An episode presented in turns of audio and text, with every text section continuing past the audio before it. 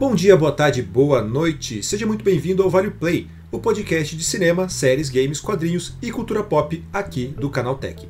Eu sou Durval Ramos e venho embalado na força de aceleração para falar de um dos filmes mais aguardados do ano. Sim, Flash finalmente chegou aos cinemas depois de um irônico atraso e diversos adiamentos, mas agora chega com a promessa de fechar uma era da DC nas telonas. Ou seria o início de outra? Pois é o que a gente vai discutir aqui hoje. E para me ajudar nessa tarefa, eu conto com uma presença mais do que ilustre, vindo diretamente dos confins do universo, ou do multiverso no caso, ele, o homem nascido para correr, Samir Naliato. Samir, seja muito bem-vindo. Muito obrigado pelo convite, é um prazer estar aqui com vocês para falar sobre o homem mais rápido do mundo. Samir, antes de mais nada, né, agradecer aqui sua, sua presença, fico realmente honrado de bater esse papo aqui contigo, não tenho nem roupa para uma ocasião dessas. Que é, isso? O Samir, que é uma autoridade aí quando o assunto é gibi, que vem dividir um pouco com a gente seu conhecimento e suas opiniões sobre The Flash. Então, chegou a hora de a gente correr mais rápido do que a luz para descobrir se The Flash vale o play. Mas antes de a gente sair correndo pelas linhas temporais, vamos aos nossos breves recadinhos. E são breves mesmo, juro, prometo. É, esse é o Vale Play, o podcast de entretenimento aqui do canal Tech, que vai ao ar todos os domingos. Só que esse não é o único programa da casa. Tem novidade chegando ao feed todos os dias com notícias de tecnologia, discussões e muita informação sobre o mundo tech. Então segue a gente lá para receber todo dia o um episódio quentinho e ficar sempre informado. Além disso, mande seus comentários, opiniões, críticas e sugestões para o podcast canaltech.com.br ou pelas redes sociais no arroba canaltech. Tá gostando do programa? Quer sugerir um tema? Dizer o que achou do filme? Então compartilhe sua opinião com a gente pelo e-mail, pelas redes sociais ou também pelo próprio Spotify, que agora tem ali uma área de comentários logo abaixo. É o arrasta para cima do bem. Enfim, é isso. Então, e bora lá falar de The Flash.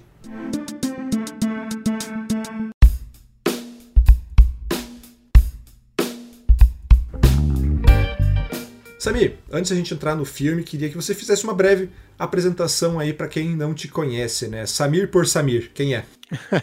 Bom, é, meu nome é Samir Naliato, eu sou o fundador do site Universo HQ, que está no ar desde o ano 2000, então já são 23 anos falando de quadrinhos e assuntos relacionados, né? Filmes baseados em, em quadrinhos, animações, games, enfim, tudo que cerca essa área e seus derivados. Então, acompanhei muitas mudanças nesse mercado ao longo de mais de duas décadas, né, 23 anos. E também, claro, sou tenho um podcast com Fins do Universo, que é o podcast do Universo HQ, e sou editor-chefe da plataforma de quadrinhos digitais Social Comics. Então você pode encontrar meu trabalho aí tanto no Universo HQ quanto na Social Comics, falando sempre de quadrinho. A gente sempre fala aqui que a gente traz convidados gabaritados e dessa vez a gente zerou, né? A gente trouxe alguém realmente que é referência aí quando o assunto é, é quadrinho para falar de um filme que é é, tá sendo muito aguardado, não sei se é um filme que vai ser referência daqui em diante, mas que certamente vai ser muito lembrado, assim.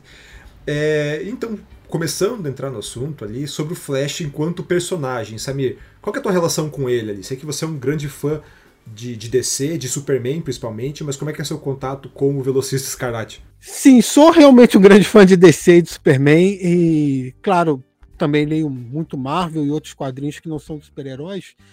É, mas no caso do Flash, eu tenho uma relação de muito carinho pelo personagem, porque ele tem uma pegada um pouco diferente dos outros. Então, a maioria das pessoas acha que Flash é um personagem só que corre rápido, mas não é isso. Né? A, toda a mitologia do Flash tem, tem uma, uma pegada de legado, de ciência, de viagem no tempo, de multiverso, que são temas que me agradam muito como fã de ficção científica, como leitor.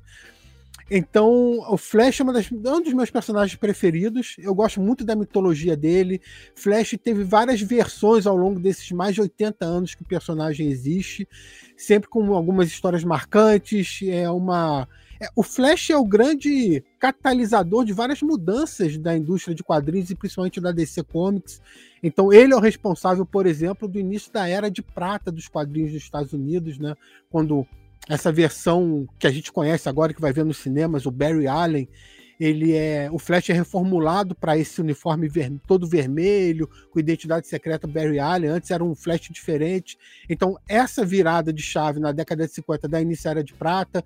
Depois, o Flash tem importância muito grande na criação do multiverso da DC e dos quadrinhos, porque quando a DC lança uma história em que o Flash moderno, vamos dizer assim, na época, encontra com o Flash antigo, eles criam né, Terra 1, Terra 2, então depois Crise nas Infinitas Terras, que reformula toda a cronologia da DC e que o Flash morre na história. Então o Flash está sempre ligado a grandes mudanças da DC e mudanças dos quadrinhos americanos, então é um personagem bem legal de se acompanhar. E qual que é o teu Flash favorito ali, né? A gente falou do Barry Allen, ele é o protagonista aqui, mas gente, como você falou, né, tem você falou que ele é um personagem muito relacionado a legado, então, e tem muito, várias versões do próprio Flash, né? Então, qual que é o teu Flash favorito? A primeira versão do Flash é o Jay Garrick, que é da Era de Ouro.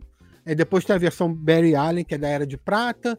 Tem a versão Wally West, que é pós-crise. E também teve, por um curto período, o Bart Allen, que, que era o impulso, acabou virando Flash e tal. Depois passou. Passa tempos, um vem, outro volta, tem umas mudanças aí. O meu preferido de todos é o Barry Allen, que é uma versão que está no cinema aí e que também foi da série de TV, é, dos quadrinhos, apesar de ele ficar afastado muito tempo, porque ele tinha morrido na saga, como eu falei, mas é a minha versão preferida do Flash. Eu não lembro agora onde que eu vi, quem que eu. Não sei se eu li, se eu ouvi alguém falar isso em podcast, mas a, a, a versão favorita de cada de personagens, e principalmente do Flash, é a, a primeira que você lê, né?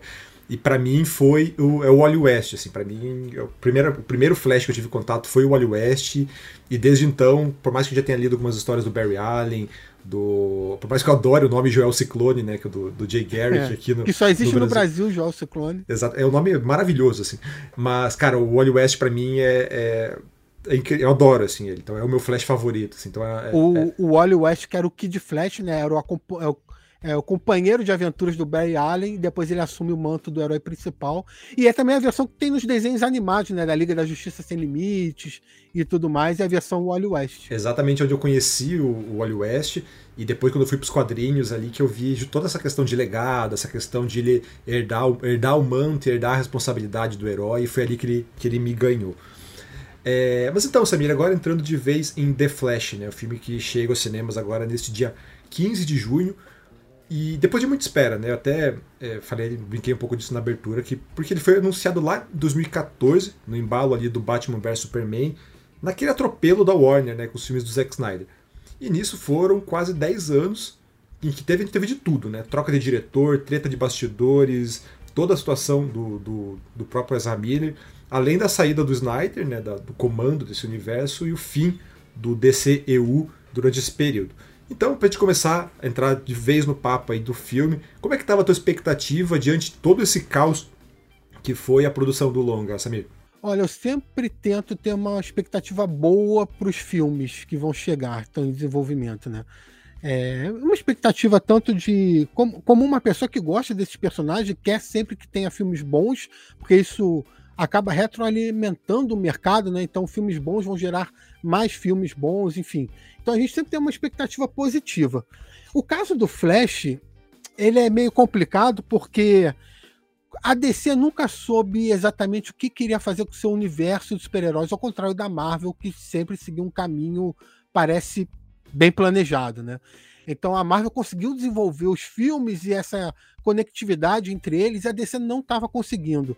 É, seja por filmes que tinham críticas negativas ou, ou dividir opiniões, então a Warner decidia mudar tudo no meio do caminho, enfim, eles não conseguiram alinhar direito é, como que eu construir esse universo compartilhado. No caso do Flash, como você disse, foi anunciado lá no começo que ia ter um filme dele e tudo mais. O personagem chega a aparecer rapidamente em Batman vs Superman, depois em Liga da Justiça, mas por causa dessa, eu diria que até falta de comando, né, da Warner, porque Hoje existe um DC Studios, né, que o James Gunn, inclusive, está comandando, é, é, um, é, uma divisão nova dentro da Warner, mas naquela época não tinha isso. Marvel Studios sempre existiu, né? Desde que começou a fazer o filme do Homem de Ferro, tinha Marvel Studios.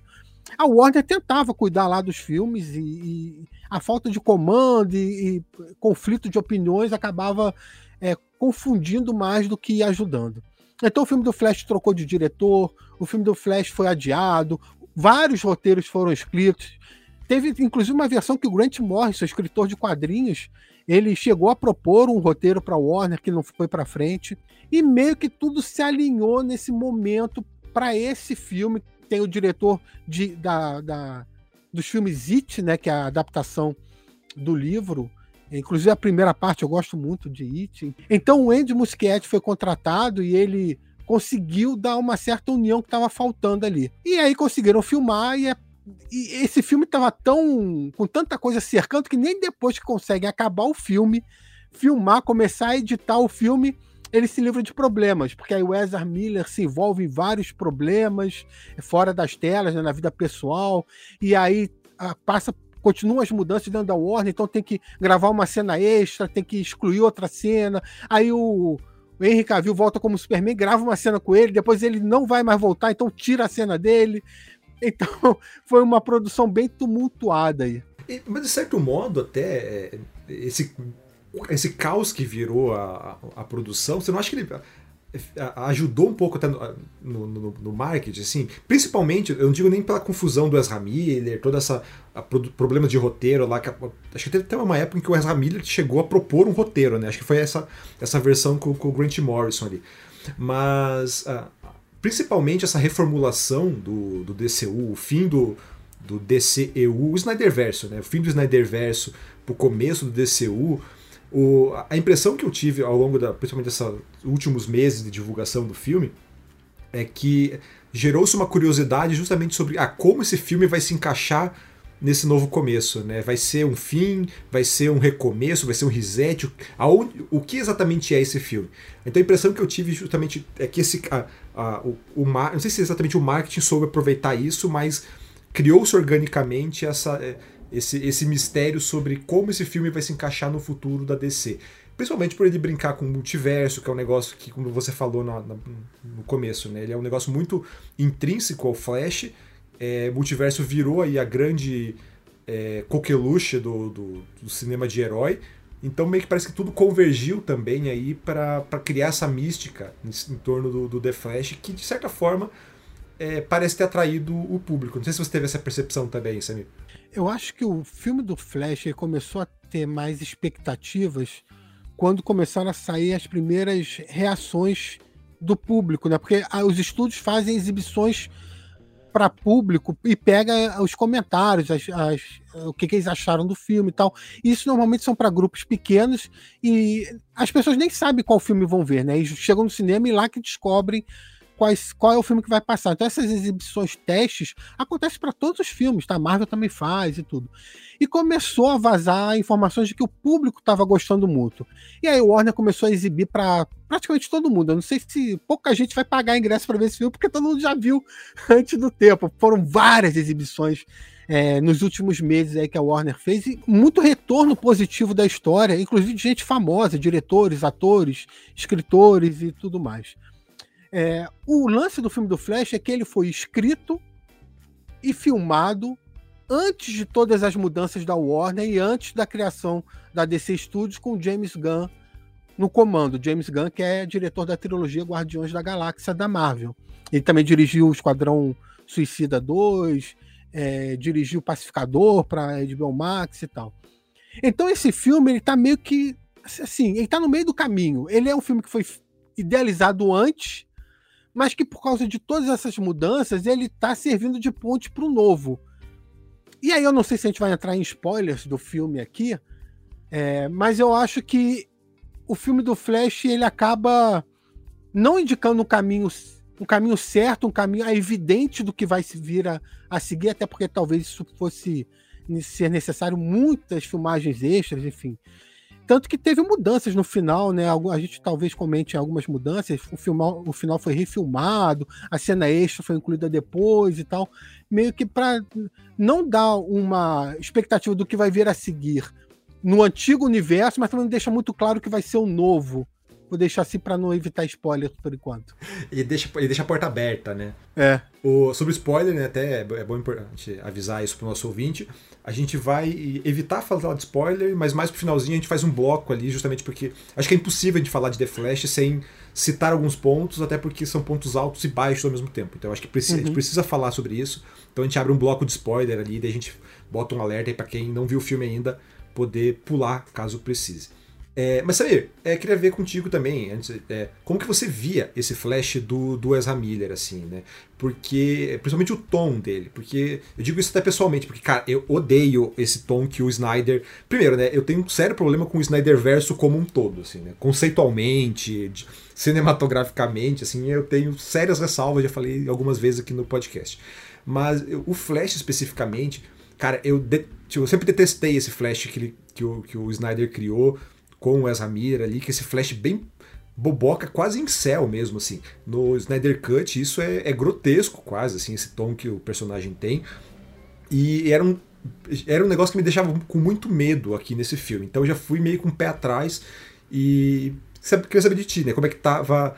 Como você via esse, esse Barry né, Você falou que o Barry Allen é o teu, teu Flash favorito, então como você encarava esse Barry Allen específico? Então vamos lá, vamos por partes. Primeiro que eu eu sei que você usou e muita gente usa essa palavra. Eu, pessoalmente, odeio a palavra Snyder Verso.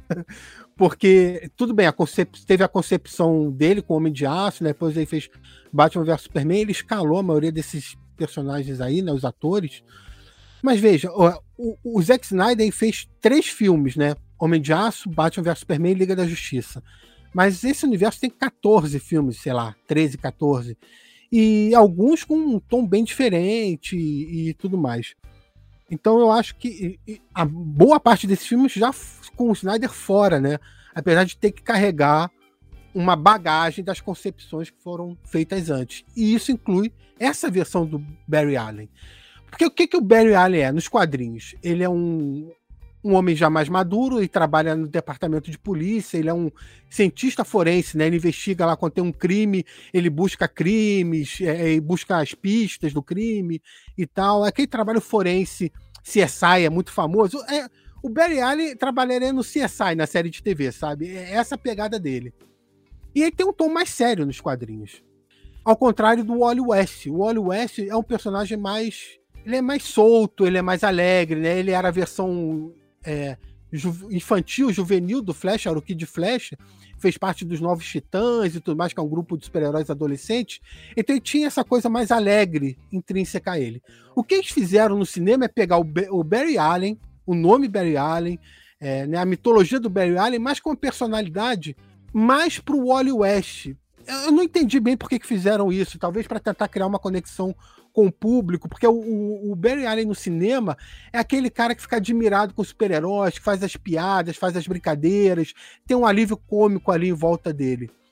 É, e isso ficou meio estranho, porque não é o Barry Allen, ah, nem na série de TV. Quem assiste o Flash da série de TV, que agora acabou depois de nove temporadas, vê que o Barry Allen não tem essa pegada na série de TV, né? Mas teve no cinema. Então ele ficou um personagem meio deslocado, que usa a mitologia de um, mas a personalidade de outra, e às vezes meio exagerada. E é uma coisa que eu senti também nesse filme do Flash solo. É, que é um humor, às vezes, um pouco exagerado, que eles usaram tanto para a versão oficial né, do, do Barry Allen, quanto a alternativa que aparece durante o filme, ainda mais exagerada. Então, ficou uma coisa meio estranha. Não é a versão que eu mais gosto, mas, enfim, que foi a definida aí, tiveram que usar para esse filme também. Então, o diretor teve que seguir meio essa linha para seguir uma coerência. Apesar de ele botar um pouco de drama, as cenas de drama do filme são muito boas. Então, quando ele tá mais sério, quando se foca mais nos dilemas emocionais do personagem, o filme funciona, na minha opinião, bem melhor, inclusive. Sim, sim. Então, mas eu, eu, eu, eu coloco na conta do, do Zack Snyder esse Barry Allen em específico, porque ele, ele, começa. ele é apresentado de vez no Liga da Justiça, né? É. Então é ali que você vê essa construção dele mais. esse personagem que ele tem. é quase desajustado socialmente ali. Sim. Que. E, daí, eu citei até o, o, o Liga da Justiça, o Snyder Cut ali, porque tem um, uma tentativa de desenvolvimento maior e que para mim fica bem mais claro esse, o quanto é, é exagerado mesmo, né? Eu entendo, acho que como você falou, né, de tentar aproximar o Barry Allen desse Wally West que o pessoal acompanha, é, conhecia principalmente dos quadrinhos, do, dos desenhos, né, das animações, que o, o, público geral conhecia das animações. A, a, minha questão não é nem tanto, tipo, ah, não, não é o Barry Allen dos quadrinhos. Mas o simples fato de ser exagerado, assim, é um negócio tão Sim. exagerado que é caricato, assim, chega... É. E daí, para mim, daí agora entrando de, ve de vez no, no, no, The Flash, agora no filme solo, todas as tentativas de fazer humor em cima dessa persona é, caricata, meio bobona, é, é, é tão forçado que para mim não funciona, assim, chega a atrapalhar. E daí quando vai pro encontra os dois flashes ali, é, esse flash do passado é tão exagerado, é tão caricato que para mim vira um problema, assim. Tipo, todas as cenas em que ele aparece são muito, eu achei muito ruim, assim. Então, e, e, e, ao mesmo tempo que você falou a parte dramática, a parte emocional do filme, realmente ele é muito bom, para mim é um ponto alto do filme mesmo. E, e é usado até para fazer esse Barry Allen principal, né, ele evoluir. Né? A, impressão, a impressão que eu tenho no filme é que ele, ele dá uma. Ó, a gente vai começar com ele boboca, assim, porque é como eu, o, bem ou mal, o, criar um universo coeso, né? O personagem estava assim da última vez que o, que o público viu, mas eles dão um jeito ali no meio de fazer esse personagem evoluir e ele mesmo se dá conta, tipo, meu Deus, olha como eu sou insuportável. É, eu acho que você foi direto ao ponto nesse, nessa evolução do personagem, porque o arco dramático desse filme é o amadurecimento do Barry Allen. Tanto que não tem nenhum vilão clássico do Flash que aparece no filme, não tem, sei lá, a galeria de vilões, que Flash tem uns, uns vilões bem famosos, não tem o Flash reverso, não tem nada disso. O foco principal é o amadurecimento, a evolução do Barry Allen como herói. Para citar um herói da concorrente da Marvel, o que resumiria bem esse filme é com grandes poderes vem grandes responsabilidades. Ele aprende que o poder dele é, é, tão grande, tão importante, que ele tem que ter muita responsabilidade a lidar, a lidar com eles. E como que ele aprende isso? Tendo como espelho essa versão alternativa do Barry. Ele vê se ele perder a responsabilidade dele, o que, que pode acontecer. E como muita coisa pode dar errado. Então, eu acho que o arco dramático do filme é justamente esse: é o amadurecimento do Barry Allen. E aí. Porque assim, a história é o seguinte: é, o Barry é órfão por parte de mãe, o pai está preso, o pai é pre tá preso já há anos, acusado de ter matado a mãe. E o Barry sabe que o pai é inocente e tenta provar a inocência do pai. E aí, durante o filme, ele descobre que ele consegue viajar no tempo. E aí ele tem a ideia: pô, se eu consigo viajar no tempo, eu posso voltar e impedir minha mãe ser morta. E aí vamos todos viver como uma família feliz. Né? E ele faz isso, ele volta no tempo para evitar a morte da mãe. Ele consegue, só que quando ele faz isso, tem um efeito cascata na linha do tempo que muda a realidade completamente. Então, quando ele tenta voltar para o que seria o presente dele, ele acaba voltando um pouco antes e, e, e aí vê que tá lá a mãe viva, o pai vivendo a família feliz e tal.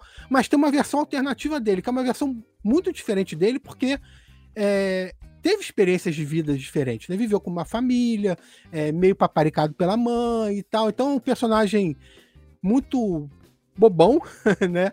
Em muita, muitas, muitas passagens do filme. É um cara que não tem muita responsabilidade com as coisas. É um cara que vive meio que vida louca, enfim. É, é um personagem, que, é um personagem que ele não passou pela perda, né? Ele é uma versão do Baron que não encarou a perda. Exatamente isso. Então ele é, até pode ter um vislumbre de como seria a vida dele se não tivesse acontecido aquela tragédia, né? E aí, quando ele vê que tudo mudou, que muita coisa tá dando errado, ele tem que tentar consertar a linha do tempo. E aí ele vai tentar várias coisas para consertar isso. E aí é o que o filme explora, esse, esse amadurecimento do personagem como pessoa e como herói, né? É, e até, acho que esse ponto, tem uma fala do, do Bruce Wayne e do Ben Affleck, logo no comecinho, que tá nos trailers também, né? De que ele fala que ah, ah, são as nossas cicatrizes que fazem quem a gente é, né?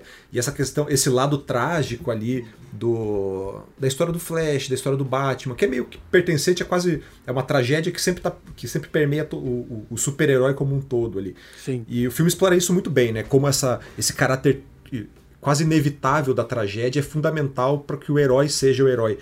E daí da mesma. Acho que o, esse contraste que você fez ali do. do é, é, o chamado da jornada do herói, né? Exato. A tragédia dele faz com que ele queira evitar que isso aconteça de novo com outras pessoas, então ele, ele entra numa jornada ali para Tanto que o Barry Allen, por exemplo, antes de ser herói, ele é policial, né? Então tem uma, tem uma, tem várias questões ali que são similares a vários super-heróis mesmo. Sim. E, e, de fato, cara, para mim esse é o ponto alto do filme. Assim, acho que o, o roteiro ele acertou muito bem em trabalhar, como você falou, é justamente essa jornada de amadurecimento do personagem. Tanto que você falou ali, né, ah, não tem um vilão clássico. Na verdade, eu mal considero o filme que o filme tenha um vilão, assim. Ele bota o General Zod ali, mas eu ele é, para mim ele é muito mais um, um, elemento de roteiro do que um vilão de fato, Sim. né? É, o Zod, o Zod aparece muito nos trailers, mas o Zod não é o vilão do filme. O filme tem um vilão é, que não é o Zod. a gente vai evitar spoiler, talvez mais na área de spoilers a gente fala um pouco disso. Tem um vilão ali, mas que ele não é tão presente no filme.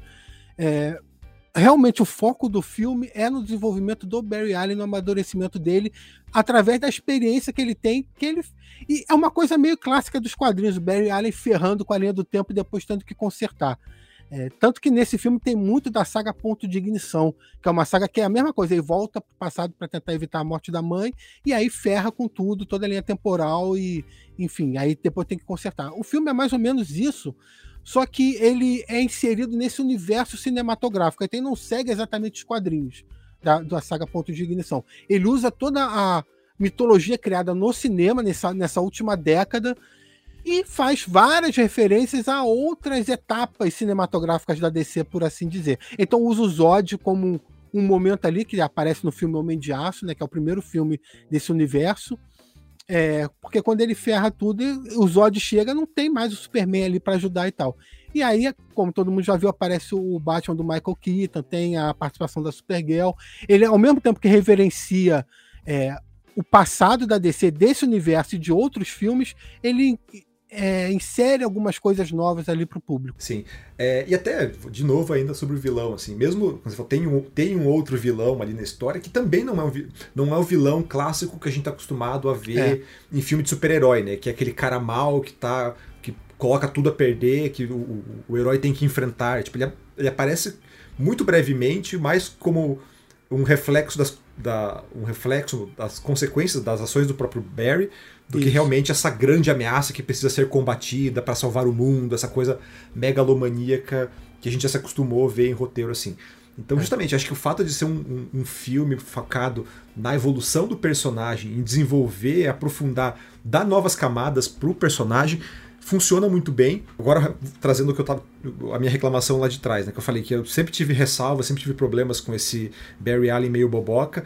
E é muito bom ver como o Ezra Miller consegue fazer essa transformação, né? Quando ele chega no passado, ele ainda é meio bobão, assim, aquela cena introdutória, né? Que ele tá com a Mulher Maravilha, com o Batman.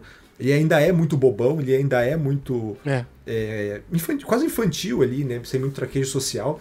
Mas quando ele vai pro passado e ele se vê, encara sua outra versão ele até brinca, né? Nossa, é assim que as pessoas me veem, né? Eu sou insuportável desse jeito. Mas ao é, mesmo tempo. Agora eu entendo que as pessoas falam para mim. Então. Exatamente. Mas ao mesmo tempo ele começa a ver justamente, putz, eu preciso ser mais que isso, eu preciso. É, ele vai passando por essa, essa, essa jornada mesmo do herói, né? Que a jornada do herói é realmente uma jornada de, de evolução. É. E então quando ele passa por isso, como ele vira um personagem muito mais interessante. É. Uma coisa que eu acho desse filme é que Bom, a direção é do. A direção é do Andy Muschietti, que já tinha feito It, que é filme de terror. E agora ele faz um filme de super-heróis com uma pegada bem forte de humor, né? E, até inclusive eu acho que o Flash alternativo, o Flash não, o Barry Allen alternativo, da realidade alternativa, é ainda mais bobão justamente para dar esse choque de diferença. E uma coisa que me lembrou muito, porque o roteiro não é do Andy Muschietti. O roteiro é da Christina Hodson, que também fez o filme da Arlequina, Arlequina e Aves de Rapina. E uma coisa que eu vendo o filme, e eu tava sentindo isso já nos trailers e tal, e depois no início do filme eu também senti, e é que tem uma pegada muito de filme. É claro que tem grandes efeitos especiais e tal, mas a sua história parece um aqueles filmes da década de 80, mas não é à toa que citam De Volta para o Futuro no filme. Flash bebe muito do De Volta para o Futuro. É o cara que, além do fato de ter viagem no tempo, obviamente, mas é o cara que acaba viajando no tempo e que ferra, cria uma baita confusão que vai apagar toda a realidade dele. E aí ele se junta com um cara mais velho para resolver, né? Eu, no caso de Volta para o Futuro é o Dr. Brown, no, no, aqui é o, é o, Batman do Michael Keaton. E tem essa versão mais abobalhada do Barry Allen que também existe no De Volta para o Futuro, que seria o pai do, do McFly, né? Também aquele cara bobão e tal, e que tem que botar é, para o encontro com a mãe para ele poder nascer no futuro e tal.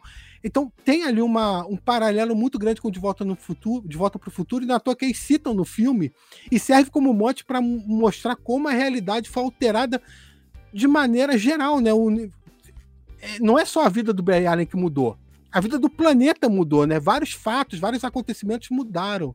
E aí eles usam isso como para dar um entendimento rápido para o espectador do que aconteceu. É, eu não tinha, não tinha visto essa. É, feito esse paralelo com, com De Volta para o Futuro, é, além, óbvio, da, da citação que ele faz várias vezes no filme. Mas, de fato, né, é, é, faz bastante sentido. E até um negócio que eu gostei muito é como o filme ele, ele brinca com a nossa expectativa sobre, sobre narrativa de viagem no tempo, né? Porque chegou um determinado ponto do filme ali que eu tava começando a me incomodar de tipo, ah, não faz sentido ele voltar pro passado e o fio e ele mudar coisas que acontecem antes da, da, da, chegada dele, né? E o próprio exemplo do De Volta pro Futuro, né? Que eles falam que, ah, não, porque o, o, o Marty McFly aqui é. Não lembro o nome do ator quem que era. Mas é um outro ator que não é o, o Michael J. Fox. E daí fiquei, pô, mas ele não voltou antes de 85, não faz sentido ser essa mudança. Da mesma forma que não faz sentido ele voltar para 2013, né, que ele tá ali agora, é, voltar pro começo dos anos 2000 para evitar a morte da mãe dele, e o Batman ser o Batman de 89 lá de trás. E daí eles fazem uma explicação muito boa disso, né, de que ah, a gente tá tão acostumado com essa, essa, essa ideia de viagem no tempo linear, que o De Volta, de Volta pro Futuro apresentou lá para trás, mas não, ele, ele faz a brincadeira com, com o espaguete, né? Ele é essa bagunça, esses, essa, essa grande salada aqui que, que você acabou criando, assim. O ator que eles citam é o Eric Stoltz, é, que teria feito De Volta para o Futuro nessa realidade alternativa, e não o Michael J. Fox, como a gente conhece. Mas não é à toa essa citação desse ator, porque o Eric Stoltz realmente foi contratado para fazer De Volta para o Futuro e chegou a filmar várias cenas, mas no meio da produção ele foi demitido para a contratação do Michael J. Fox. Então, eles brincam com isso, né? Na, na realidade alternativa, o cara foi até o fim, ele realmente viveu o personagem no De Volta para o Futuro e tal. E sobre o conceito de viagem no tempo que eles usam, realmente é diferente do De Volta para o Futuro, porque o De Volta do Futuro apresenta aquela, aquela propõe aquela teoria de que ah, o tempo muda ali a partir da sua do momento que você interrompe o acontecimento, dali para frente mudou tudo. E do Flash não é exatamente isso. Assim como no filme dos Vingadores, eles também usam um conceito diferente de viagem no tempo. Né? Não é o do conceito de volta para o futuro. Nesse filme do Flash, eles falam que quando você muda alguma coisa na história, cria uma tipo uma onda de choque que vai para frente e para trás da linha temporal o acontecimento que você mudou permanece, é o ponto inicial dessa mudança, mas é a onda de choque se espalha por toda a linha temporal. E se você faz isso várias vezes, isso vai se replicando e vai várias linhas alternativas, ou seja, o multiverso. É isso, é essa explicação que eles dão no filme. Então é por isso que o Michael Keaton, por exemplo, aparece. É, é por isso que vários acontecimentos anteriores da morte da mãe do Barry Allen mudam também, né? Porque essa onda de choque mudou a linha temporal inteira. E, e, como eu falei, né, me pegou de surpresa, porque eu tava esperando realmente essa, essa linearidade, e daí foi aquele tapa na cara assim que o filme me dá. Tipo, não, não é isso que você tá esperando, é de outra forma. E eu gostei muito da, da, da, da solução que eles acharam, assim. É, principalmente principalmente por ser, por ser diferente e diferenciar de tudo que a gente tá vendo de multiverso até aqui, né? E a explicação que, que, que no caso dá a explicação é o Batman, né? É o Michael Keaton. E a explicação usando o macarrão ficou muito didática e fácil de entender. Então o público acho que não vai ter dificuldade nenhuma para acompanhar o que propõe a história. É, você citou um pouco antes ali a questão do ponto de ignição, né? O Flashpoint. E o quanto o, filme aí ele, ele toca, esbarra ou se, se apropria do quadrinho para criar essa, essa, essa, essa, história como um todo, né? Exatamente. É, no, engraçado que no, o que acontece no ponto de ignição é, como eu falei, volta para evitar a morte da mãe. E nos quadrinhos, quem mata a mãe do Flash é o Flash Reverso, que é um vilão famoso do Flash. Só que isso tem uma, uma, é, uma consequência que todo o, futuro da DC muda assim, para todos os personagens. A Mulher Maravilha está em guerra com Aquaman, com os Atlantes e tudo mais. É, no filme, eles fizeram, eles pegaram o conceito básico, mas eles foram mais contidos nesse sentido. Eles, eles preferiram usar a mitologia cinematográfica, por assim dizer, não só desses últimos 10 anos, mas geral da DC. Michael Keaton é do Batman de 1989, por exemplo, né? E eles pegaram, pô, vamos pegar esse conceito inicial e aplicar nesses nossos filmes. Então, foi uma boa ideia e que deixa o espectador dentro dos conflitos do Flash, porque assim, como ah, vai ter o Michael Keaton, ah, vai ter o Ben Affleck, ah, vai ter não sei mais qual Batman. Ah, vai ser um filme do Batman que a Warner vai usar para vender esse filme e o Flash vai estar tá lá no meio e tal. E não é isso. É uma história realmente do Flash, ele é o personagem principal, ele é o motivador de todos os acontecimentos e repercussões que acontecem no filme e ele tem que lidar com essas consequências. Então, para quem está querendo ver um filme do Flash, para isso você pode ir descansado, porque é realmente um filme do Flash. Cara, esse era meu medo de verdade, assim. Todo o material de divulgação é tão pesado do Batman que eu tava pr pronto para saber, cara, é um filme do Batman, eles vão só só disfarçar ali, mas não, cara, ele, como a gente falou já, né, algumas vezes aqui no podcast, é, é uma história sobre o Barry Allen que desenvolve muito bem esse Barry Allen, assim. Tirando esse Barry Allen do passado que ele é insuportável, assim, que, que nem eu tava falando, né? Eu entendo que eles quiseram fazer desse contraste do, dos dois Barrys para realçar a evolução do Barry principal, mas eu não gostei como foi feito, assim, sabe? É, é eu, eu, achei, achei eu achei fora, fora de tom, exagerado, é caricato, assim, tipo, é, é. é tipo você pegar um tiozão, assim, e falar, ó, faz um adolescente, ele pega um adolescente Parece que nunca viu um adolescente na vida, sabe? Faz é. um negócio completamente fora de tom. Mas ao mesmo tempo, funciona. O, o, arco dramático do Barry Allen funciona muito bem. E ao mesmo tempo, não sei se você teve essa percepção também, Samir, de que ele é um filme de origem disfarçado ali, né? Porque ele volta Eu ia comentar isso com você. Ele volta no passado. Tipo, o Flash. O filme começa com o Flash já estabelecido, ele já é parte da Liga da Justiça. Ele até brinca, né? Ah, eu sou o, o zelador aqui da Liga da Justiça, né? Fico limpando a, a sujeira que vocês fazem mas ao mesmo tempo, quando ele volta para o passado, ele aproveita, o, o, o, roteiro, o diretor aproveitam isso muito bem para apresentar a origem do Flash. Eu achei isso muito, muito legal. É, o, duas coisas aí. É, você falou sobre né, a parte humor do filme, personagem exagerado e tal. Isso também foi o que mais. Talvez o que mais me pegou no filme tenha sido isso. Assim, me incom... Chega um ponto de incomodar. Para mim ficou muito forçado várias passagens do filme nesse sentido do humor muito, muito pesado, muito bobo às vezes, né? É, acho que mais do que pesado é um humor bobo, né, cara? Que é. você, eu não consegui rir, assim, muitas piadas é pesado não porque passado. Tem a não tem a palavrão, apesar de ter uma cena de nudez, tá, gente? mas, é uma, mas é uma cena de nudez boba, sabe? Você ficar, é, então, ficar meio constrangido. pesado não é com... que é uma coisa de palavrão e tal, mas é, assim, é uma coisa boba mesmo, né? É, então isso me incomodou sim. Sobre é, esse negócio da história de origem é interessante porque quando, como esse universo foi delineado, a Marvel apresentou um filme do Capitão América, um filme do Homem de Ferro, um filme do Thor, e depois juntou todo mundo nos Vingadores. Então você conheceu a origem de todos eles. Na DC não teve isso, porque ele foi Homem de Aço, pulou para Batman vs Superman, um, com Batman já agindo há vários anos, né, um, um personagem mais velho e tal. E depois Liga da Justiça. Então você não viu a origem do Aquaman, você não viu a origem da Mulher Maravilha, você foi ver isso depois. Né? O filme da Mulher Maravilha que saiu depois, você vê a origem, depois de Batman vs Superman, você vê a origem dela.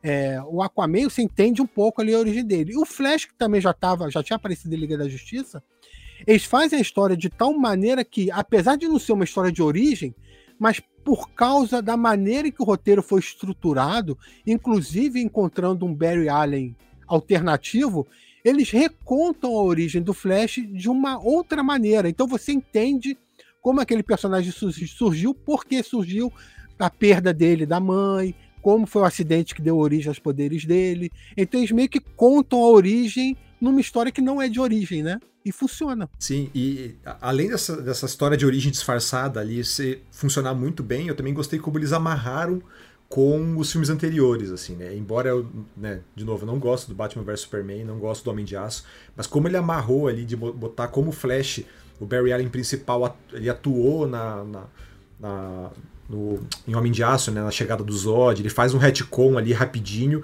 que funciona muito bem, faz com que é, mostrar que esse universo, apesar de fora das telas não ser nada coeso, ser completamente conturbado, dentro das telas eles ainda fazem aí um, umas amarras que deixam ligações tudo... tentando dar uma continuidade ali, né? Exatamente, achei muito, muito legal isso aí. É, Samir, entrando agora nas participações especiais ali, né? A gente citou o o Batman do Michael Keaton, que é, acho que ele é o grande, uma das grandes estrelas do filme ali. O marketing apostou pesado nisso. Daí, funcionou para você? Achou que.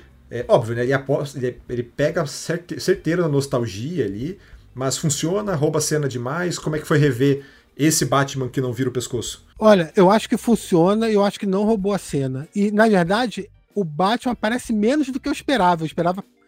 achava que ia participar mais do filme. É, que ia ter o. Se você pegar o tempo total ali, quando o Batman aparece, tem o quê? Metade do filme, talvez. Então, eu pensava que ia ter mais tempo ainda de, de tela do Batman do Michael Keaton. Mas eu acho que funciona. É, o Michael Keaton é um ótimo ator, ele tá bem no papel. Você vê esse Batman mais velho, né? Que já tinha abandonado, tinha pendurado a capa, por assim dizer, né? E aí eles ainda brincam, né? Mostra, tem uma parte que mostra uma galeria de roupas ali, então dá a entender que ele teve várias outras aventuras antes de se aposentar. E a participação dele, as cenas de ação com o Batman são ótimas.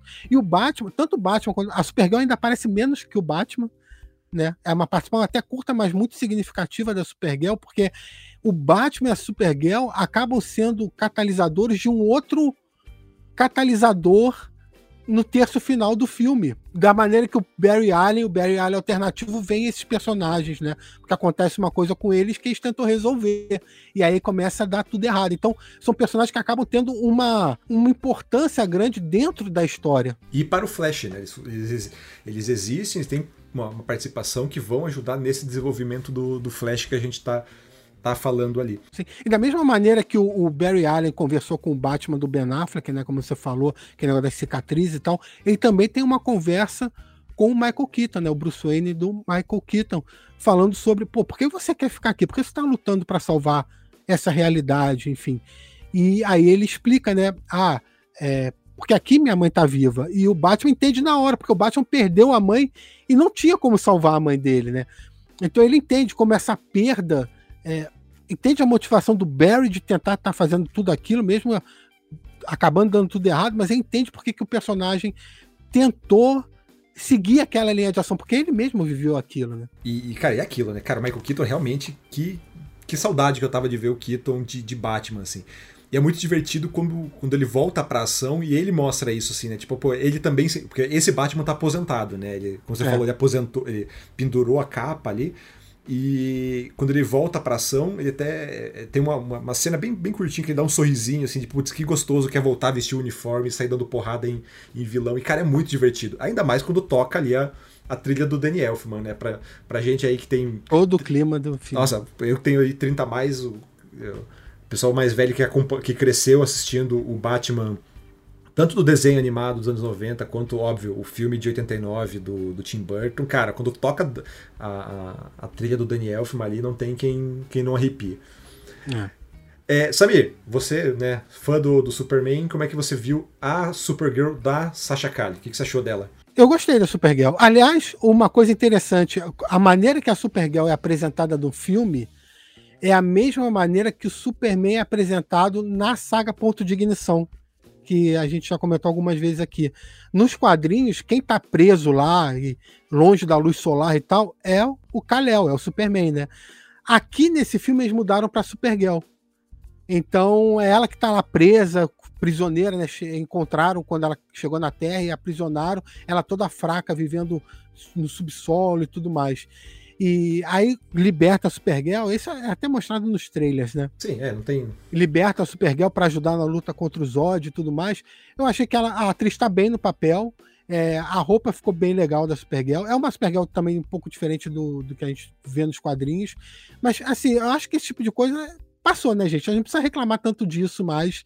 Ah, a versão diferente dos quadrinhos e tal, ainda mais quando se trata de realidade alternativa, né? A DC, tem uma coisa que a DC ensinou ao longo desses 80 anos, mais de 80 anos de quadrinhos que ela publica, é que existem várias versões diferentes dos heróis, por isso que tem um multiverso, né? Então, calma, não precisa é, surtar por causa disso. Sim. Então, eu, cara, eu gostei da personagem, eu gostei bastante da, da dessa Supergirl, da decisão que eles tomaram ali.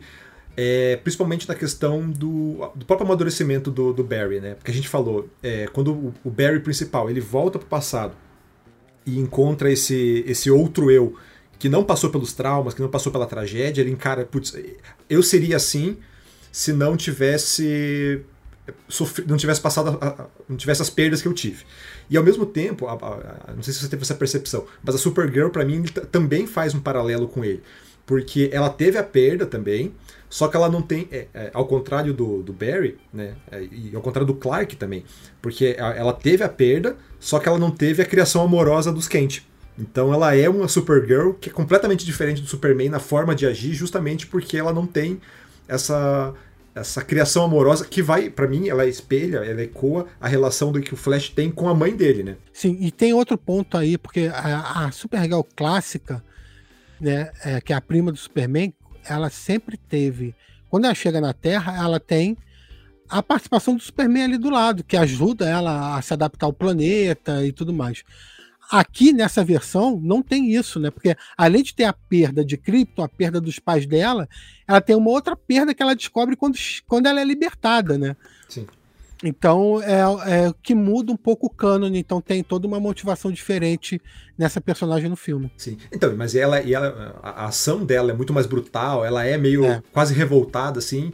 E eu, eu, eu, peguei justamente nesse lado, assim, de, putz, ela não teve essa criação dos quentes, ela não teve o Superman norteando ela como ela deve, deve ser, então ela realmente faz sentido ela ser mais mais, não digo mais violenta, né, mas ela ser essa, essa figura mais durona, assim, e para mim ela ajuda nessa construção do Flash, para reforçar a importância da, da mãe dele, né. Sim, e o destino dela no filme me surpreendeu.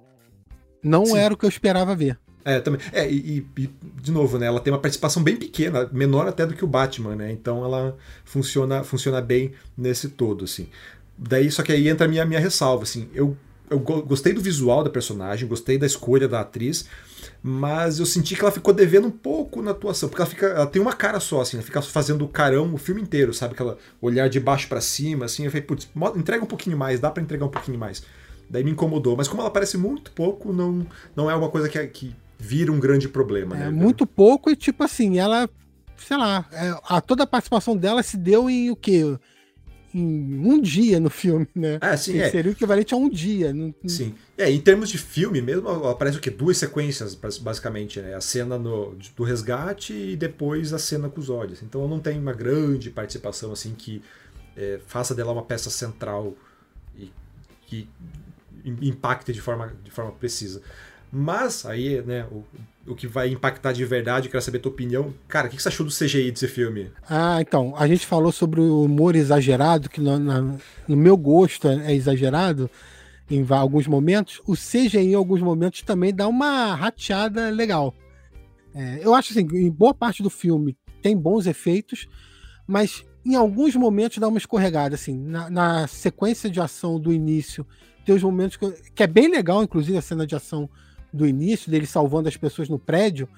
Mas tem os momentos que ali que você vê que, hum, né? Tá bem óbvio que isso é um CGI. Cara, não, tá, isso tá. Essa cena inicial do, do hospital, que o hospital tá caindo e tem que salvar uns bebês, cara, é terrível. Eu achei horrível aqueles bebês, cara. Que coisa. E daí eles dão um destaque pro cachorro. Parece gráfico de PlayStation 2, PlayStation 3, assim, tá muito feio. Tem a cena que ele vai. Tem alguma só ainda dessa cena ali, que ele, ele bota a criança dentro do micro-ondas e depois ele vai pegar. Cara, é, aquela cena grita, assim, ela gride teus olhos, assim, de tão feio que tá aquilo. Assim, parece um boneco de cera. Até um amigo meu que foi comigo no cinema, ele falou, cara, parece. Me lembrou a criança do Crepúsculo, assim, sabe? De tão mal feito que ficou. Eu também lembrei da criança do Crepúsculo na hora. Falei, ih, outro bebê. outro bebê pros filmes que vai, vai ficar famoso pelo CGI ruim. É, algumas cenas do Flash correndo também ficou estranho, parece que ele tá levitando, você não sente o peso dele correndo. Aliás, o Ezra Miller não sabe correr, né? Porque o menino para correr feio, né? Então, mas isso eu boto isso mais na conta da direção, né? O diretor fala, não corre assim não, meu filho, corre assim, faz assado. É, isso é uma coisa de direção, né? Então, Nossa, a hora que ele vai fazer, logo no comecinho, né, quando o Batman chama ele que ele vai fazer a pose para correr, que as meninas chamam ele, ele faz uma pose para correr que ninguém corre daquele jeito, sabe? É, então, você, você, ergue uma perna, você assim, fica todo torto, faz o menor sentido isso. É, isso é, é a estética do cinema, né? Ele vai fazer a pose heróica para correr e tal. Eu não tenho problema com isso, mas depois quando ele começa a correr realmente, que aparece ele atravessando a cidade, várias cidades até chegar ao Batman, tem uns momentos dele correndo ali que eu falei, ih, não, isso não, não tá legal. E também no final na, no, né, no clímax da história lá, que. É, porque no, na mitologia do Flash tem um lance que chama força de aceleração, que é o que dá origem aos poderes do Flash. E quando ele consegue acessar a força de aceleração, que é quando ele consegue viajar no tempo e ver o multiverso e tal, naquelas. A gente vai falar isso na parte dos spoilers, mas naquelas participações e tal, também tem momentos ali que deixa a desejar. Então já, já vamos entrar no spoiler. Então eu só quero citar ainda no CGI. E, cara, a, eu falei dos bebês que estão horríveis, mas, cara, a, a, quando ele entra. É, é, cronosfera que eles chamam ali, né? É. Quando ele entra ali naquela. para viajar no tempo, que ele mostra um, como, se como se fosse alguns arcos, né? Que ele vai uhum. passeando ali. Tudo aquilo é digital tá horrível tudo, assim. Tem uma hora que aparece então, o, o Henry Cavill em primeiro plano, né, para mostrar é, a única ali, participação. Tá muito feio. Ali, nesse momento, eu não como é que eu vou te explicar isso? Eu não colocaria a culpa no CG, eu colocaria a culpa na decisão artística, porque ali não era para ser é, a representação real, é uma representação não é caricatural também, mas é uma, é uma representação artística. Você pode ver quando aparece o Zod também com a Supergirl, que estão no filme, então não teria motivo de estar. Estão com uma definição artística, meio que desenho, não, entendeu? Não é ali eles, eles, decidiram um caminho artístico diferente, não a apresentação real dos personagens, mas uma representação estilizada, artística dos acontecimentos. Sim, é, então, exatamente. Eu entendo isso, eu entendo que foi uma decisão artística ali, mas que. E de novo, é, quando a gente entrar no spoiler de novo, tem outra questão artística ali que dá para discutir, mas é justamente assim, eles tentam. Ah, é uma decisão artística, mas que ainda tenta manter esse pé na no, na, rea, na, na, realidade. na, realidade. nessa coisa ultra realista que não, não, não funciona tão, tão bem assim. E daí. E que para mim, agora, por exemplo, a gente acabou de sair do Aranha Verso, né? Então, para mim, uhum. parece. É, é, ecoa muito mais isso, sim. Fica, putz, podiam ter tido um pouquinho mais de esmero, podia ter um. ser um pouquinho mais criativo nisso. Pô, o filme passou 10 anos, não foi por falta de tempo que eles. Que, ele, que, que isso saiu do jeito que saiu. Assim. Então, é, faltou um pouquinho ali de criatividade de apresentar isso de uma forma melhor que não, não causasse uhum. tanto estranhamento. E, bem, vamos entrar agora no bloco de spoiler. Opa, então só para reforçar. Estamos entrando aqui no bloco de spoilers. Então, se você não viu o filme ainda e não quer saber o que acontece, pula ali para uma hora e dois minutos que tá tranquilo, beleza? Vamos voltar pro papo. É, então, se você não quiser ouvir spoiler, pula aí é, alguns minutinhos. A gente vai botar aqui o, o, a minutagem certinha quando acabam os spoilers, então pula para lá para não ouvir. Bem, agora entrando em spoilers de vez, Samir. A gente falou então já entrando nessa parte final ali, e principalmente do CGI. Cara, eu, eu achei que é, o uso do CGI exagerado e mal feito, né? Esse, esse CGI que me incomodou bastante, tirou o peso dessas participações ali, né? Porque a gente tem no final quando o, o, as ações do Barry começam a fazer o multiverso entrar em colapso, a gente vê aí vários outros universos referencia, referenciando e reverenciando os, uhum. as, as, produções antigas da DC, né? Aparece desde o Superman do George Reeves lá da década de 50 até a brincadeira com o Nicolas Cage, que o próprio ator, o diretor deu spoiler, mas soou tão artificial para mim que não teve o impacto que, que merecia, assim. Como é que foi é, para você? Então. Aí eu acho que foi problema de CGI mesmo, porque aí não foi uma decisão artística. Ali, porque aparece, por exemplo, o Christopher Reeve também, que já faleceu. Aparece a Supergirl da. Como é que é o nome dela? Peraí, deixa eu pegar aqui. Aparece também a Supergirl da Ellen, da Ellen Slater. É, então, nesses momentos que é para ser realmente o ator, né, o personagem, é, uma definição real e tal, aí o, o CGI peca, né? Então torna a experiência um pouco mais. Você olha aquilo e você vê, pô, hum, aqui realmente o CGI deu uma falhada. Aparecem quatro Supermans ao longo do filme, né? Tem o Henry Cavill, tem o Nicolas Cage, que seria o Superman do Tim Burton, quando ele quase fez o filme. Tem o Christopher Reeve, que é o mais famoso Superman dos cinemas.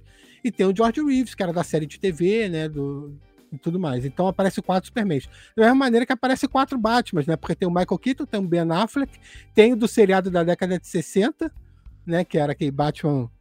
É, o Batman do bem, Adam West. Do Adam West, que era bem humor também. E no final aparece o George Clooney, pô. Então... Cara, adorei a participação do George Clooney ali. E o curioso é que, sabe que esse final mudou, né? É, passou por várias mudanças, né? Mas é, é que... Esse final, quando aparece o George Clooney, não era para ser o George Clooney, era para ser o Michael Keaton.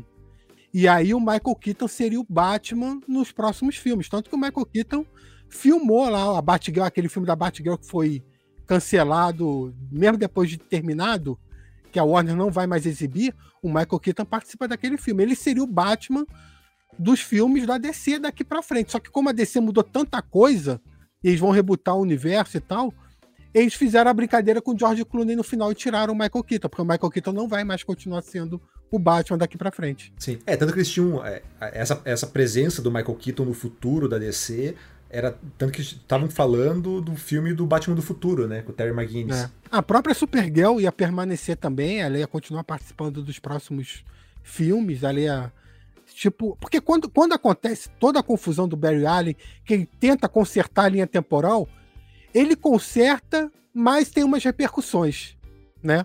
E essas repercussões seriam: o Michael Keaton ia permanecer, a Supergirl ia permanecer, o, o Batman do Ben Affleck seria apagado da linha temporal. Né? Então, essa, todas essas mudanças aconteceram. E aí você me perguntou lá no início do programa: pô, eles deixam o caminho livre para as reformulações do James Gunn? Como se liga a essas reformulações? Eu não sei exatamente como o James Gunn planeja o novo universo da DC nos cinemas. Mas se eu tivesse que chutar de alguma maneira, eu chutaria que é quem vai assumir que é uma outra terra do multiverso que eles vão dar atenção. Não tem uma ligação exata no final do filme do Flash com o que o James Gunn pretende fazer. Não... Gente, o George Clooney não vai ser o Batman nesse novo universo, né? Não, não. tem como o George Clooney permanecer ali como Bruce Wayne. Olha, gostaria, um ficou ator. tão bom. Ficou tão bom que eu gostaria. Mas o, a, o pós-crédito brinca com isso, né? Que daí ele, fala, ele encontra o, o, Aquaman, ele fala, eu fui para vários, vi vários Batman, vi vários Bruce Waynes, todos eles eram Batman, então dá a entender, ó. Passei... E eles eram diferentes um do outro. Exatamente. Então ele deixa ali a, a, aberta a porta para conectar esse Flash com o futuro da DC. É, e até eu acho, inclusive, que em algum momento desse, desse novo plano do James Gunn, ele está planejando algo em que ele vai juntar tudo isso, essas versões alternativas do, dos heróis. Então, essa versão do Snyder Verso, né? Ele vai. Ele vai ficar. Ele continua existindo, mas no canto lá que eles não vão explorar agora. Daqui, sei lá, 10 anos, eles vão fazer uma crise nas Infinitas Terras e vai aparecer esses atores todos de novo, sabe? Imagino que alguma coisa do tipo vai acontecer em determinado momento. Sim. É, voltando um pouquinho para as participações especiais ali que tá falando do CGI, que você falou, ah, eu achei que é muito mais uma questão de CGI do que de, de parte artística mesmo. Eu concordo em parte, assim, o CGI realmente é muito ruim para mim, o, que nem ah, o George Reeves, o Christopher Reeve, que são atores que já faleceram, realmente, você não tem como você colocar ali sem usar o CGI. Mas eu não entendi por que, por que diabos botaram o Nicolas Cage digital ali, se o ator tava, participou de filmagem, o diretor falou disso. E porque, não sei se foi para rejuvenescer, mas rejuvenesceram tanto que pareceu um bonecão de cera, assim. É, com certeza rejuvenesceram um pouco por computador. Mas tudo em volta é CGI também, né? Sim, Aparece, é. inclusive, ele lutando com a aranha gigante que teria no filme dele. A famigerada aranha, né? É, pois é. Então, assim, eu acho, eu, eu acho que essas. Isso é uma coisa que eu sempre quis ver nos filmes da DC e me incomodava. Que, como é que a DC ainda não explorou isso? Porque multiverso, nos quadrinhos da DC, multiverso é uma coisa importantíssima. A Marvel agora está fazendo multiverso também nos filmes de, dela. Mas multiverso sempre foi uma coisa intrínseca da DC, não na Marvel. Então, cara, por que, que a DC não, não. É muito fácil você ligar tudo, todas as produções da DC que já existiram. Faz o multiverso, faz, sei lá, o Flash viajando pelo multiverso e, e vendo tudo tudo que já teve, né? O Batman do Michael Keaton, Superman do, do Christopher Reeve, a Mulher Maravilha da Linda Carter e tudo isso. Dá para fazer facilmente isso sei lá qual motivo, a DC demorou 10 anos para fazer isso, né? E quando eles conseguiram fazer, que é agora no filme do Flash, vai ter um reboot do universo, enfim. Mas eles deixam isso claro, ó. Tudo que a gente já fez em determinado momento em live action existe. Existe dentro de um multiverso. Está conectado de alguma maneira.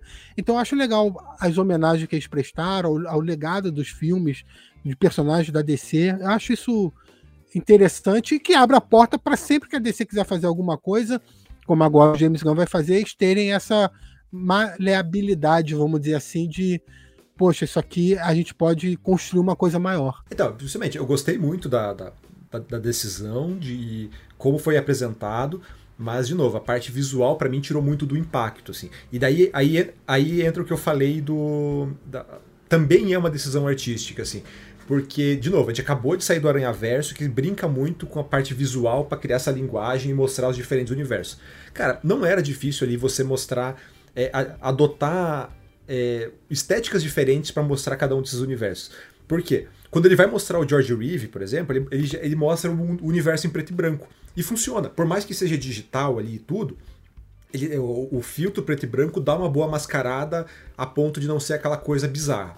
É. Quando entra o, o, o, Christopher Reeve e a, e a Ellen Slate ali, tem uma questão do sol que tenta ma mascarar, mas, de novo, poderia ser uma questão, a, a, adotar alguma outra parte, alguma outra algum outro caminho artístico para não virar o bonecão de cera que se torna. E é. para mim fica muito gritante no Nicolas Cage. Podia adotar uma questão, uma, um, um, emular o filme, um, um, filme dos anos 90 ali, para criar uma imagem antiga, para disfarçar. Porque a partir do momento que ah, vamos fazer digital por ser digital só, fica estranho, fica bizarro e acaba tirando, sabe?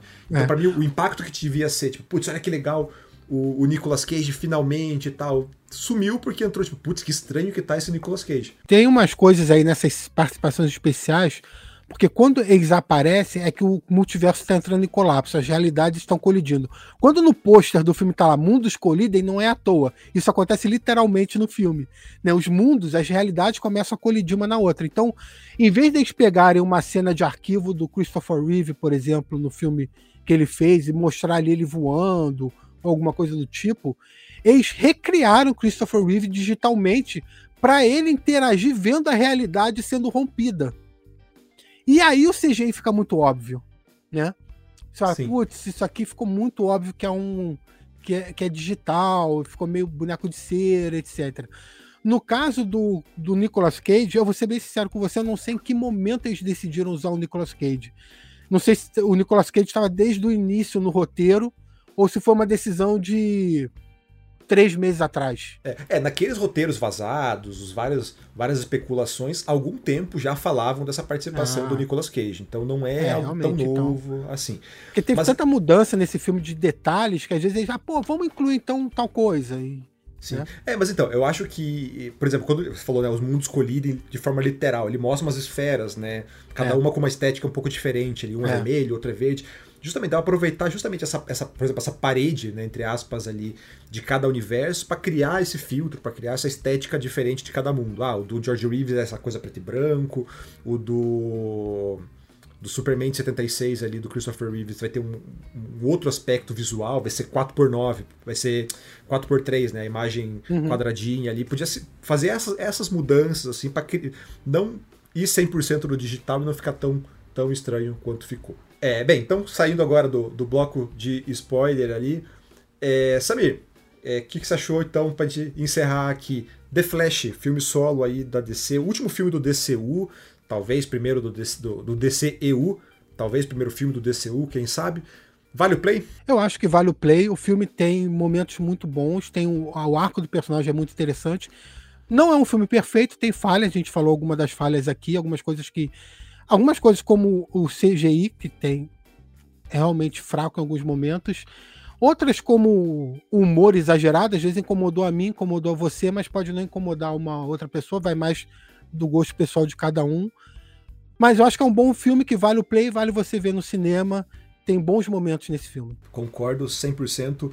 É, eu acho que realmente é um bom filme. Acho que não é espetacular, não é aquela coisa revolucionária, mas realmente é um bom filme. E que principalmente me faz lamentar o potencial existente nesse personagem que não foi tão bem explorado ao longo desses últimos anos, assim, sabe? Quem sabe daqui para frente, agora com a nova direção, eles consigam seguir um caminho melhor para todos eles, né? E o Flash ser bem melhor explorado também. Tem tem campo para isso, porque você pode fazer um Flash diferente desse, que não fuja também muito do, do que as pessoas estão acostumadas. Então, você pode fazer uma coisa diferente, trazendo conceitos novos para ele. Pois é, gostei muito desse, desse Barry Allen mais maduro então queria ver, queria ver mais dele no futuro, assim, com essa, aborda essa abordagem menos boboca que ele tinha apresentado até então. Enfim, então é isso, vale é, The Flash vale realmente o play, então pode assistir sem medo que é, o, o, personagem, o filme que todo mundo queria ver tá lá. E uma coisa legal que a gente esqueceu de comentar, assim, esse filme é um filme que ele é autocontido. Assim, ele, ele tem um início, um meio e um fim nele. Ele o que é raro, né, agora? preparando uma coisa para o futuro. Ele não é um filme, ah, eu vou só esse filme aqui vai servir de ponte para o que vai acontecer no futuro da DC com o próximo filme ou o próximo vilão. Não é, você vai conseguir entender o filme, você vai ter o desfecho dele ali. É...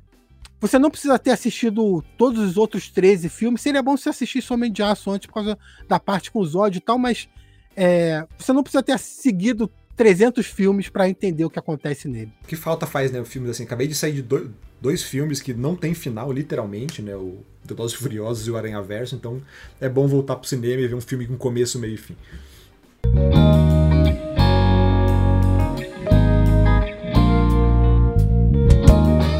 Samir, a gente tem aqui no nosso programa também um quadro chamado Vale Ficar de Olho, que são recomendações rápidas aí de novidades que estão chegando e que, como o próprio nome diz, valem ficar de olho.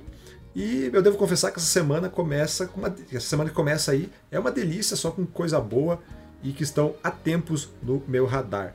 Começando, né, já com nos streamings com a estreia de Invasão Secreta, né? Ainda entrando no ainda no universo de super-heróis, de quadrinhos, a gente tem aí a nova série da Marvel chegando no Disney Plus no dia 21 de junho. Como é que tá a expectativa, Samir? Invasão Secreta, que também é uma saga dos quadrinhos da Marvel.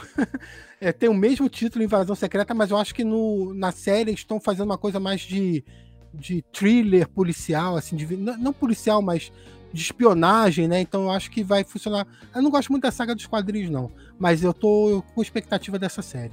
Pois é, também. O quadrinho não, não me pegou tanto, assim. Mas eu tô. Já, a Disney remandou aqui já os primeiros episódios, não assisti ainda, mas esse tom mais paranoico. É a primeira vez, né, em mais de 15, 15 anos aí de MCU que o Nick Fury do Samuel Jackson vai ser protagonista, né? Então tô, tô curioso para ver. E eu tô achando que esse vai ser uma série que vai ser, ao contrário da grande maioria das séries do, do MCU, que vai ter um impacto grande aí na, no futuro dos filmes, sabe? Eu tô, tô sentindo que o, o, a escalação do Harrison Ford para General Ross em Thunderbolts aí vai começar aqui em Invasão Secreta. Tô com essa, tô com essa suspeita. É, em cinema, Samir, a gente tem estreando no dia 22 de junho Elementos, filme original da Pixar, que chega aí num momento é, bastante complicado, né? Que a gente tem um mês bastante agitado com estreias, tem Aranha Verso em termos de animação, o próprio Flash que a gente acabou de falar. Então, mas Pixar é Pixar, né? Então vai atrair muita gente. Eu tô curioso também para ver, vou levar minha filha para ver. Então, é, Bem, uma das grandes estreias também do mês. Nos Estados Unidos, esse, essa animação da Pixar estreia no mesmo dia de Flash. Aqui no Brasil que eles separaram, a Disney preferiu botar em outro final de semana. Exatamente. E por isso, por isso tudo, assim, tem. Tá todo mundo olhando meio com desconfiança, né? Não sei se a Disney não tá apostando tanto, a, a quantas anda isso, assim.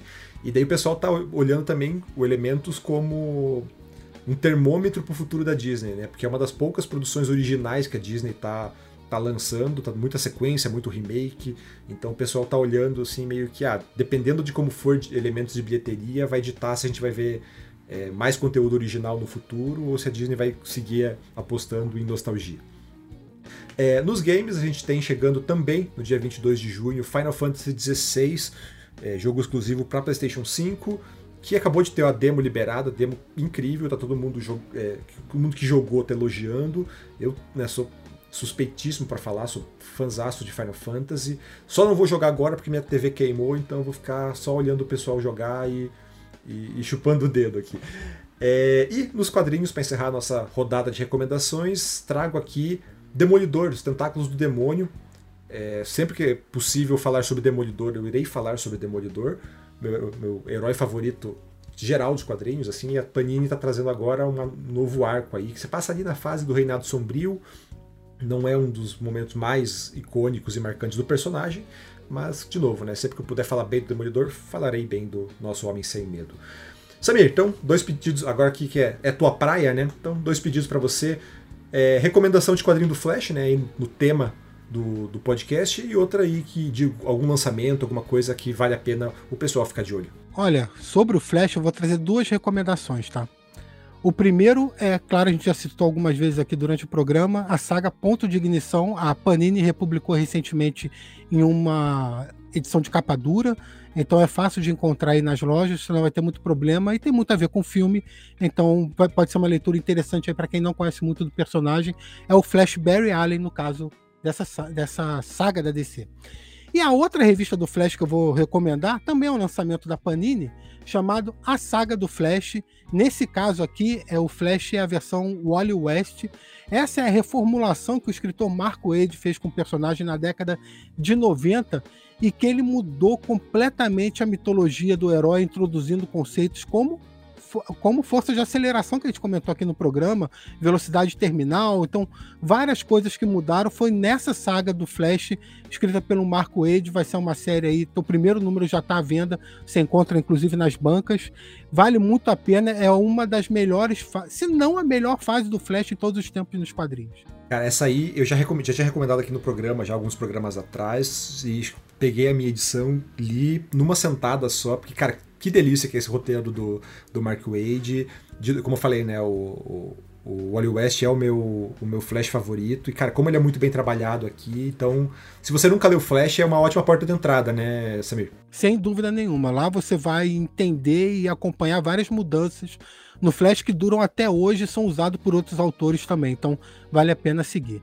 E minha terceira recomendação, fugindo um pouco aí do Flash, do universo dos super-heróis, eu recomendo Blueberry, que é uma coleção nova que a Pipoca e Nankin já botou para pré-venda, vai, o primeiro volume vai sair logo, que é um quadrinho de faroeste é, desenhado por ninguém menos que Moebius, um grande mestre dos quadrinhos mundiais. Blueberry é uma série europeia e pela primeira vez vai sair na íntegra no Brasil. Isso é um material imperdível e lindo de acompanhar. E provando que faroeste não é só Tex, né? Não, tem muito mais coisas. então é isso. Bem, agora eu quero saber de você se o nosso podcast vale o play. Entre em contato pelo podcast canaltech.com.br ou comente nas nossas redes sociais pelo canaltech. Lembrando mais uma vez que a gente tem podcast todos os dias aqui nos feeds do Canaltech, então segue a gente para não perder nenhum lançamento. Samir, mais uma vez, muitíssimo obrigado pela sua presença aqui. Cara, foi um prazer imenso, uma honra enorme bater esse papo aqui contigo. Foi divertido e informativo demais, assim. Até me trouxe outros olhares pro filme. Espero que pro público também tenha sido tão, é, tão incrível quanto foi pra, pra gente aqui. É, valeu mesmo. E, e bem, para quem quiser te encontrar aí nessa internet de meu Deus, como é que faz? Muito obrigado pelo convite, foi um prazer participar desse papo aí com você. Espero que o pessoal curta o programa e também depois curto filme também, tem uma boa experiência no cinema. É, para me encontrar, as redes sociais é Naliato no Twitter e no Instagram. Você também pode acompanhar o Universo HQ, né? Tem, a gente tem campanha no Catarse, tem site, tem o nosso podcast, acesse lá universohq.com para ver todos os nossos canais. E Social Comics também, você gosta de ler quadrinhos, quer começar a ler quadrinhos, é, vários materiais disponíveis, são milhares de quadrinhos disponíveis na Social Comics, acesse aí socialcomics.com.br. Certo. Bem, o Universo HQ, de novo, né? Referência quando o assunto é quadrinhos, então é, muito do que a gente produz aqui, a gente bebe muito da fonte de vocês lá também, de informação, o que está chegando, o que não está chegando. Então, é, como você falou, há duas décadas aí servindo de base para muita gente. Esse podcast é produzido e apresentado por mim, Durval Ramos, com edição do grande Samuel Oliveira. A revisão de áudio é do Gabriel Rime e com trilha sonora composta por Guilherme Zomer. É isso, boa semana e até semana que vem. Tchau, tchau.